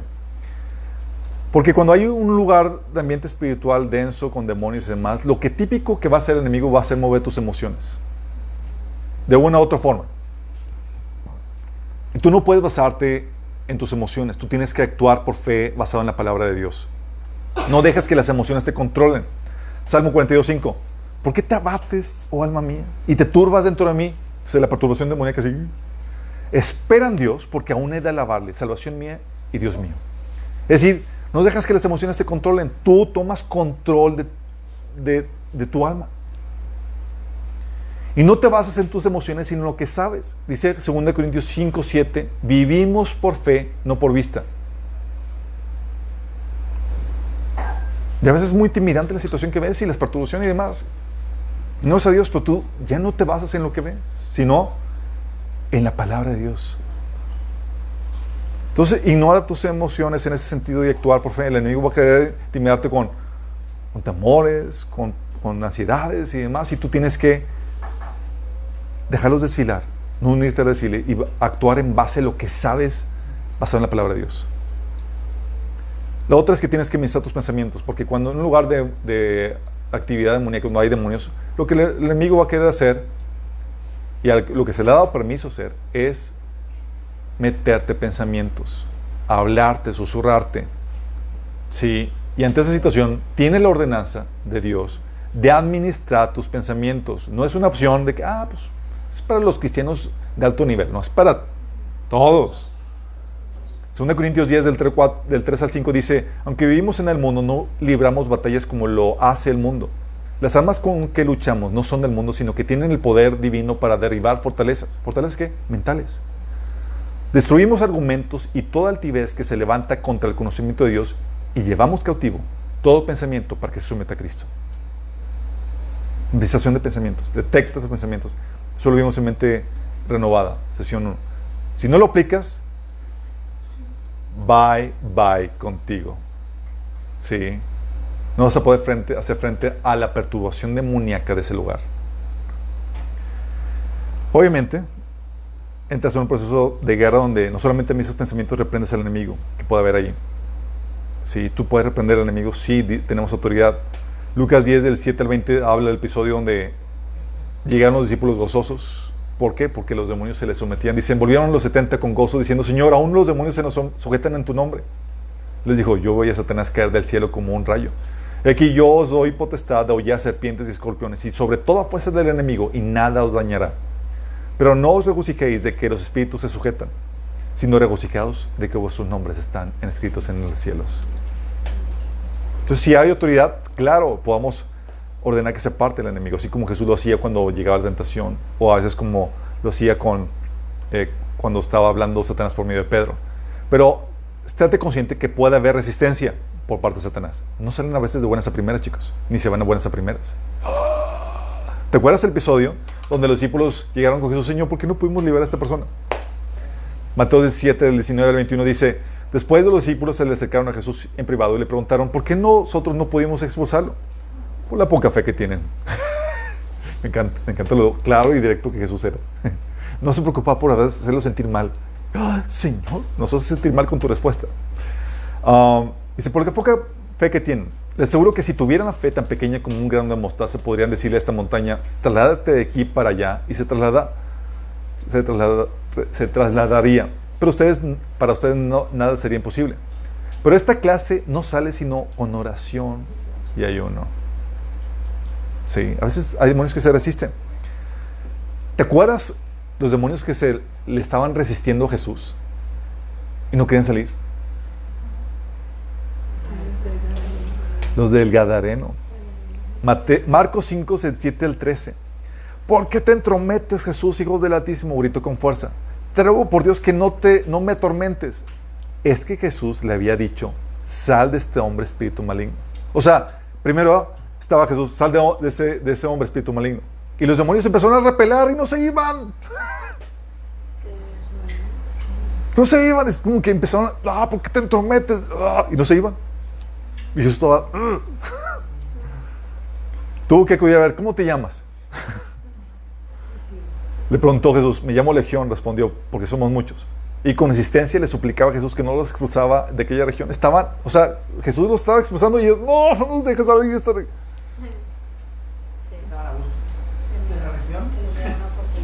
Porque los demonios son regionales, chicos. Hay demonios por pecado y también regionales.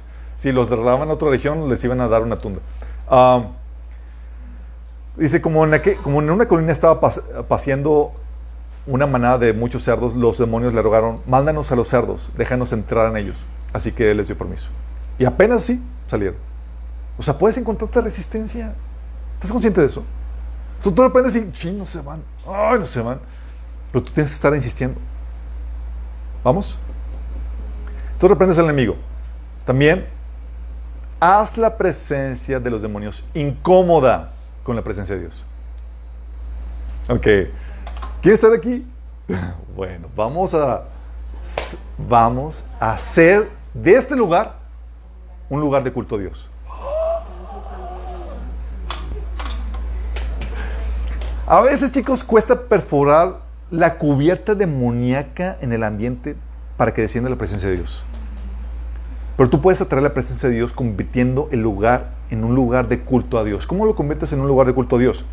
Que el lugar se convierta en un lugar de alabanza, de adoración, de acción de gracias. Es una forma. Dice Salmo 22.3, pero tú eres santo, tú habitas entre las alabanzas de Israel. Ok, ¿quieren, ¿quieren estar aquí demonios? Bueno, prepárense porque viene una presencia mayor y le vamos a traer. y conviértese ese lugar en la presencia de Dios. Efesios 5, 18, del 18 al 19. En cambio, sean llenos del Espíritu Santo cantando salmos e himnos y canciones espirituales entre, entre ustedes, haciendo música, Señor, en el corazón. Ok, vamos a llenarnos del Espíritu Santo. Sí.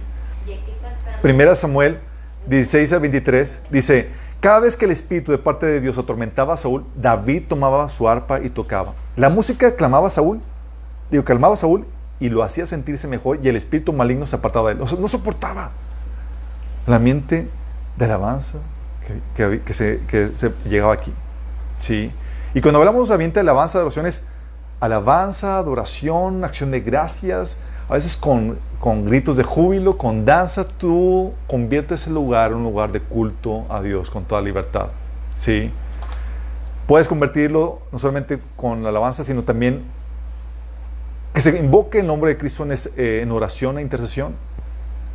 ¿Te acuerdas que Jesús dijo en Mateo 21, 13? Escrito está, mi casa será llamada casa de oración. Es decir, ¿qué- ¿cómo que la casa de Dios, casa de oración? Dios hace su habitación ahí donde hay oración, chicos. Es lo que te- te está enseñando.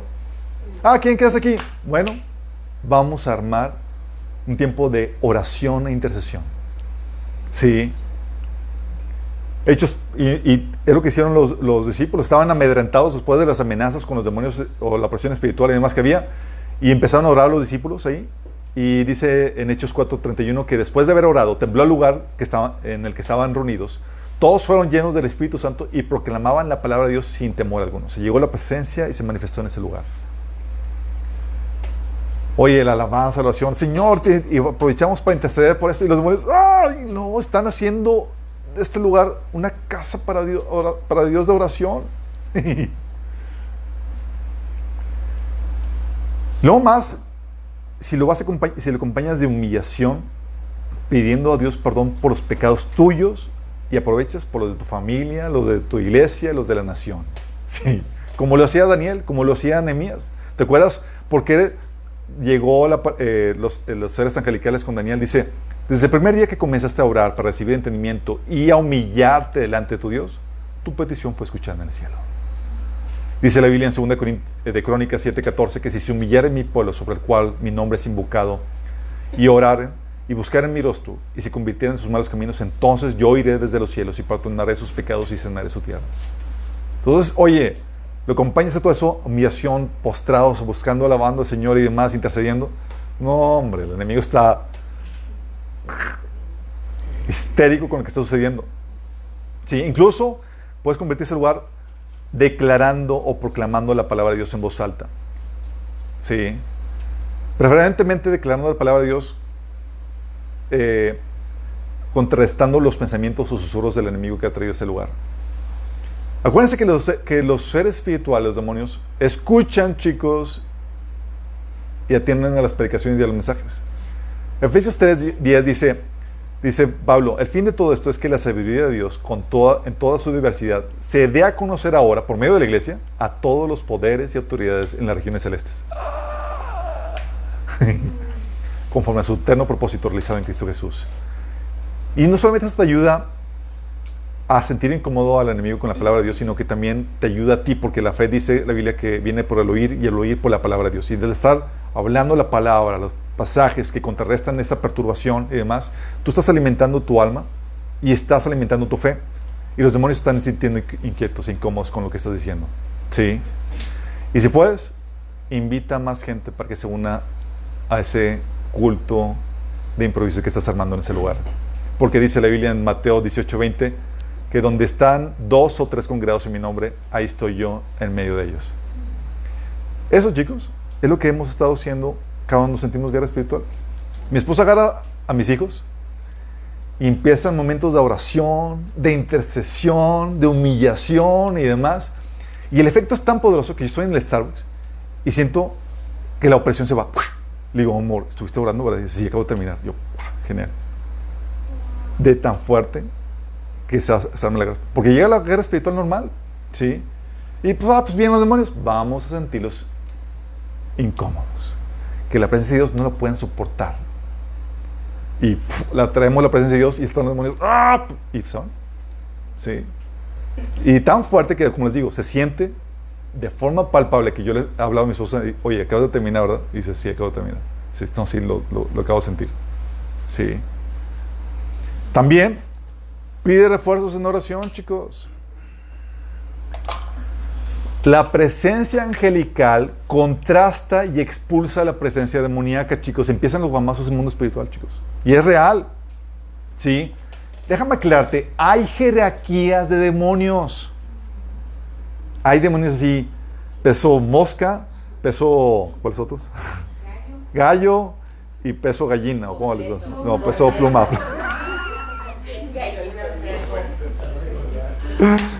Hay diferentes niveles, chicos. Dice Efesios 6:12, porque no tenemos lucha contra sangre y carne, sino contra principados, potestades, gobernadores de las tinieblas de este siglo, contra huestes espirituales de maldad en las regiones celestes. Habla de diferentes jerarquías. Hay principados que son los de top, ¿sí? Que gobiernan sobre naciones. Y si viene un principado a un lugar, chicos, es como que, oh, oh, necesitamos refuerzos. sí. Porque son demonios de alto calibre que se avientan y se ponen a los trancazos a varios ángeles. Sí. Y hace que su presencia se sienta más fuerte. Y dependiendo del nivel angelical, obviamente, en la oposición. Daniel 10 del, 20 del 12 al 13 te dice, este ser angelical hablando con Daniel, he venido en respuesta a tu oración, pero durante 21 días el espíritu príncipe del reino de Persia me impidió el paso. 21 días en guerra, chicos. Entonces vino a ayudarme Miguel, uno de los arcángeles, y lo dejé ahí con el espíritu príncipe del reino de Persia. O sea, tan guamazos, no podían con los demonios. Tuvieron que pedir refuerzos para tener las manos libres para venir a contestar la oración. Imagínate la, situación. Y a veces llegan, chicos, demonios de mayor calibre a un lugar y arrasan con, con tus ángeles. ¿Sí? ¿Y qué crees que necesitas? Refuerzos. Mañana, mañana lo necesito. Sí. Luego todavía dice ese ángel, dice, pronto debo regresar a luchar contra el espíritu príncipe del reino de Persia y después de eso vendrá otro espíritu, otro espíritu príncipe del reino de Grecia. Y tú ves esto, dice en 1 Tesalonicenses 2, 18, dice, teníamos muchas ganas de visitarlos de nuevo y yo, Pablo, lo intenté una y otra vez, pero Satanás no los impidió. Fue Una, esta guerra intensa. Mismo Satanás impidiendo. ¿Y qué haces? Requieres oración. Cuando oras por protección, cuando oras para que se levante la opresión, cuando oras para que venga y se manifieste la presencia de Dios, tú estás orando para que, y Dios envía seres angelicales para que vengan a contestar esas oraciones. Tú no oras a los ángeles, tú oras a Dios. Mateo 26, 53 dice Jesús, ¿acaso piensas que no puedo orar a, orar a mi Padre y que Él no me daría más de 12 legiones de ángeles? Fíjate cómo movimiento angelica- angelical responde a la oración a Dios. Sí. Por eso que, ¿sabes qué decía Pablo? Decía, amados hermanos, oren por nosotros. Porque está la cosa intensa. Entonces, oye, está la perturbación y demás. Levanta la mano, chicos, oren. Y la oración desata el movimiento espiritual angelical que viene a contrarrestar los demonios. Sí. Y como les digo, hay de diferentes calibrejes de demonios. Situaciones que ya, ya platicamos en el taller de liberación, donde, oye, hubo, mi, mi esposa, mi esposa pasó una, una, una proceso de perturbación muy intensa porque eran demonios de más alto calibre, pero intenso. Y tú dices, ah, pues yo me, esto, ya he tenido eh, experiencia con, con eh, guerra y atado y toda la cosa. Sí, pero eran peso mosca, mi estimado. Sí. Cuando te metes con demonios de alta jerarquía, Mira, las guerras más intensas que me ha tocado han sido con demonios de altas jerarquías que, que rigen organizaciones internas, eh, eh, enteras. Demonios, por ejemplo, de, manipulación religiosa o religiosidad y demás. Situaciones cuando yo estaba confrontando, por ejemplo, la mentira de la cobertura espiritual y todas esas cuestiones. Yo no sé con quién me estaba metiendo, con qué potestad, con qué demonio estaba metiendo. Pero las situaciones donde más densas, donde yo estaba orando en mi tiempo, en mi, en, mi, en, en ese lugar apartado, la perturbación está tan fuerte que yo sentí, estaba así orando con los ojos cerrados y llega así la presencia demoníaca, pero súper intensa. De esos que dices, si abro el ojo voy a ver aquí este está. De tan fuerte que estaba. ¿Sí? Y yo nada más estaba pensando, pues ¿con quién me metí? Se nadie me informó. ¿Sí? Igual mi esposa estaba una vez orando por una persona que estaba metida en, en- en- en satanismo y demás, y los demonios eran obviamente más alto calibre. A lo que voy, chicos, es esta guerra requeremos apoyo unos de otros en oración. No es para que te rajes. Es para que sepas que hay diferentes niveles. Y tal vez tú estás, lidiaste con alguno que otro de bajo nivel y pues, ah, pues, estuvo tranquilo. Pero puesto parte con algo más fuerte. ¿Y qué necesitas? Refuerzo en oración. Para librar esa perturbación. ¿Vamos? La estrategia del enemigo, chicos, Vimos que la estrategia del enemigo para evitar la presencia de Dios en ti es la condenación. ¿Te acuerdas? Es la típica que va a hacer. Es que no te sientes indigno y te quieres cortar, hacer cortar de la presencia de Dios porque ya has caído tanto. Has... Bueno, lo que va a hacer aquí, ¿sabes qué va a hacer el enemigo? Para, para hacer que su presencia permanezca en el lugar. Es intimidarte para que no lo confrontes en la guerra espiritual. Ocasionarte temor de él. Sí. Cuando lo que Dios quiere es que te vuelvas experto en la guerra espiritual y que sepas cómo atraer su presencia. Hay gente que dice, no es que si, si me meto la guerra espiritual, pues va a haber contraataque y tengo miedo y, y mejor no. Y, y entonces, y si se alborota el gallinero, entonces ¿cómo voy a hacer? Sí. El avispero, ándale. ¿Y cómo lo hago? Y llegas al temorcito, es- ya sabes que el enemigo está empezando, ha hecho mella en tu corazón para intimidarte y hacer que caigas subyugado bajo él.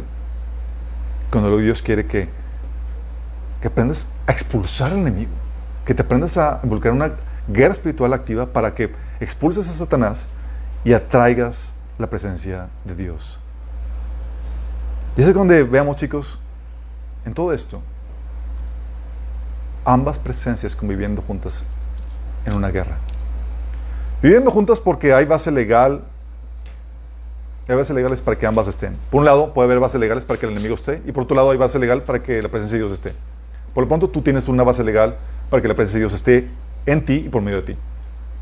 Tú eres ese objeto de contacto que hace que atrae la presencia de Dios con tu vida. Pero obviamente hay un tiempo de gracia. La presencia de Dios está en ti, aunque tengas puertas abiertas, aunque tengas un cuchitril, aunque eh, no tengas en orden un montón de cosas. Porque hay un tiempo de gracia. Y la presencia de Dios está en ti, aunque haya muchas puertas abiertas y haya desorden en tu vida, porque Dios está trabajando en poner en ese orden. Y hay un tiempo de gracia, chicos. Sí. Pero tienes en cuenta que una presencia es la que terminará prevaleciendo sobre otra. Si tú paras el proceso de conquista, tú no lo estás esperando. Estás ocasionando que el enemigo conquiste y estás en retroceso. O estás avanzando o estás en retroceso. Sí. El enemigo está empeñado. O sea, el enemigo, si tú tienes puertas abiertas y demás, va a hacer todo lo posible por conquistar el terreno ganado de Satanás. Tanto en tu vida como en un lugar. Y se va a meter en una guerra. Porque una quiere prevalecer sobre la otra. Sí. Entonces ahí puede ser que estén conviviendo juntas por la, por la bases legales que hay en, en, eh, en am- ambas en un lugar. También por la guerra espiritual normal. El enemigo quiere contraatacar la obra de Dios y se va a ir al terreno del enemigo, es decir, a nuestro terreno, para querer sabotear lo que Dios está haciendo. Y va a venir a atacar, a causar daño, a enfermar, a causar presión, y, pero tú ya sabes ahora las herramientas que tenemos. Ya sabes cómo contrarrestarlo y ya sabes cómo atraer la presencia de Dios de tal manera que los demonios se les vuelva insoportable. Es que, ¡ay! aquí está la presencia y se terminan yendo. La idea de todo esto, chicos, es que sea que en tu persona o en tu lugar sepas cómo quitar la base legal, expulsar toda presencia demoníaca y atraer la presencia de Dios. Debes tú, como representan- representante de Dios, saber esto. De esto radica, chicos, la victoria en la vida cristiana y en la iglesia de Cristo. ¿Sabes hacer esto? La tenemos de ganar. ¿Tenemos una oración? Amado Padre Celestial, te damos gracias, Señor. Porque tú nos enseñas, Padre, cómo estamos involucrados todos en una guerra espiritual, Señor, donde el enemigo quiere prevalecer, pero tú también quieres prevalecer, Señor. Y nosotros somos de tu bando, Señor, y somos emisarios tuyos. Padre, que podamos ser esos guerreros efectivos, Señor, que saben cómo repeler la obra y la presencia del enemigo, Señor, y atraer tu presencia a un lugar, Padre. Que podamos ser, ser diestros en la guerra espiritual, Señor, no intimidados ni acobardados, ni siendo condenados por el enemigo, sino todos valerosos, Señor, sabiendo que tú nos has justificado, Señor, y que mayor eres tú que vives en nosotros que el que está en el mundo, Señor. Ayúdenos, Señor, a vivir en tu presencia y a contrastar la presencia del enemigo, Señor, sea en nuestra vida o en la vida de otros, o en los lugares, Señor.